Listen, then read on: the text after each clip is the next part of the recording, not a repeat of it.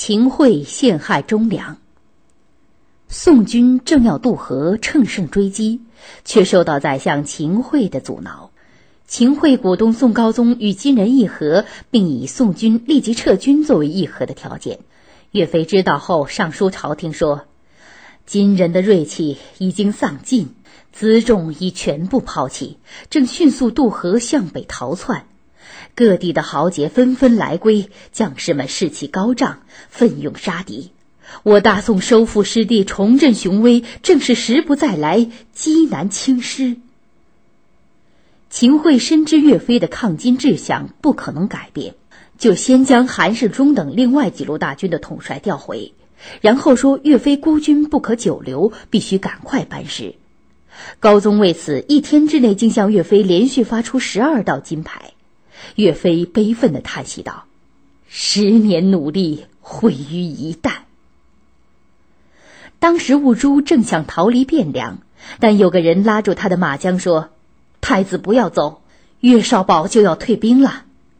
兀术不信，说：“岳飞以五百骑兵打败我五十万大军，现在正乘胜打过来，汴梁怎能守住？”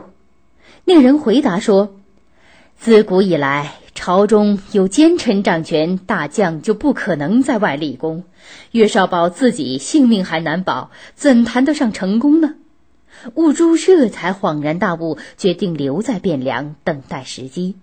这人说的奸臣就是秦桧。秦桧原是北宋的大臣，徽钦二帝被金兵抓到北方时，秦桧和他的妻子王氏也一起被俘。秦桧为人阴险，善于见风使舵，金太宗就派他在其弟踏懒部下做官。后来，踏懒率领部队南侵，秦桧夫妻和卑女仆人居然逃离金军，赶到越州宋高宗的行宫。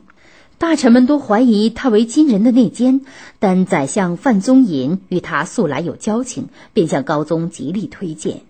宋高宗正想与金人议和，因此与秦桧一拍即合，立刻任命他为礼部尚书。不久，又升任他为宰相兼欧密使。秦桧掌握了南宋王朝军政大权以后，便一心要同金人议和，把坚决抗金的岳飞看成心腹大患。他看到岳飞北伐即将成功，便大耍阴谋，百般破坏，假传圣旨，命令岳飞停止追歼金兵。秦桧将韩世忠、岳飞召回京城后，却让宋高宗封韩世忠为欧密使，岳飞为副欧密使，名义上是升了官，实际上是夺了他们的兵权。完颜兀术见状，便送密信给秦桧说：“你朝夕向我大金求和，但岳飞却天天想用武力夺我中原。你一定要杀掉岳飞，我们才会同意议和。”秦桧也怕岳飞活着，自己最终没有好下场，于是就下决心要杀害岳飞。右见大夫莫奇谢原来就记恨岳飞，曾向秦桧说过岳飞许多坏话，秦桧就任命他做言官。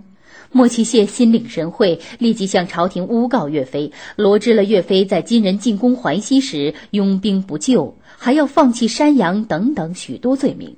他们又唆使何愁、罗汝吉等官员先后上书弹劾岳飞。见群奸联手攻他，便连续上书请求辞职。不久，岳飞改任两镇节度使，但秦桧还不肯罢休。他知道大将张俊与岳飞不和，就煽动张俊诬告岳飞的部将张宪阴谋兵变，策划归还岳飞兵权。宋高宗一听岳飞有兵变的危险，十分震怒。秦桧趁机将岳飞和他的儿子岳云、部将张宪抓进监狱。岳飞见使者来抓他，很坦然地笑笑说：“皇天厚土，可表此心。”这时是公元一一四一年十月。秦桧先命御史中丞何愁审讯，但何愁并未查出岳飞的罪证，让秦桧非常恼怒，就改命莫奇谢负责审问。莫奇谢也找不到岳飞的任何罪证，便捏造事实，谎称岳飞和岳云曾给张宪写信，张宪才用虚报军情的办法，促使朝廷恢复岳飞的兵权。他们又迫使岳飞的部将孙革等作证，诬陷岳飞。直到年底。秦桧一伙绞尽脑汁罗织罪名，也无法将岳飞定案。大理寺丞李若甫、何产游、大理卿薛仁甫都认为岳飞无罪，但他们都被秦桧贬到外地去了。平民刘允生上书为岳飞申冤，竟被处死。韩世忠对岳飞案也抱不平，当面责问秦桧。秦桧无法回答，竟说：“岳飞和岳云写给张宪的信这件事虽弄不清，但莫须有。”韩世忠气愤地回答。莫须有三个字，怎能使天下人心服？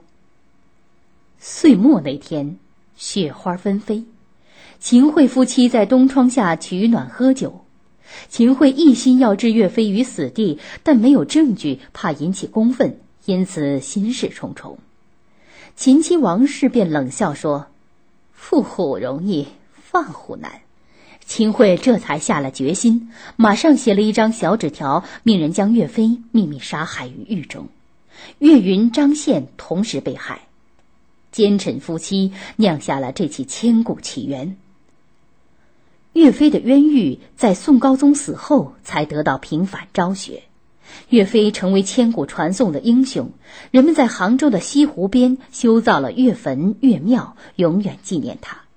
在岳飞墓前，人们又用生铁浇筑了秦桧、王氏、莫其谢、张俊的跪像，他们永远招人唾骂，真正遗臭万年。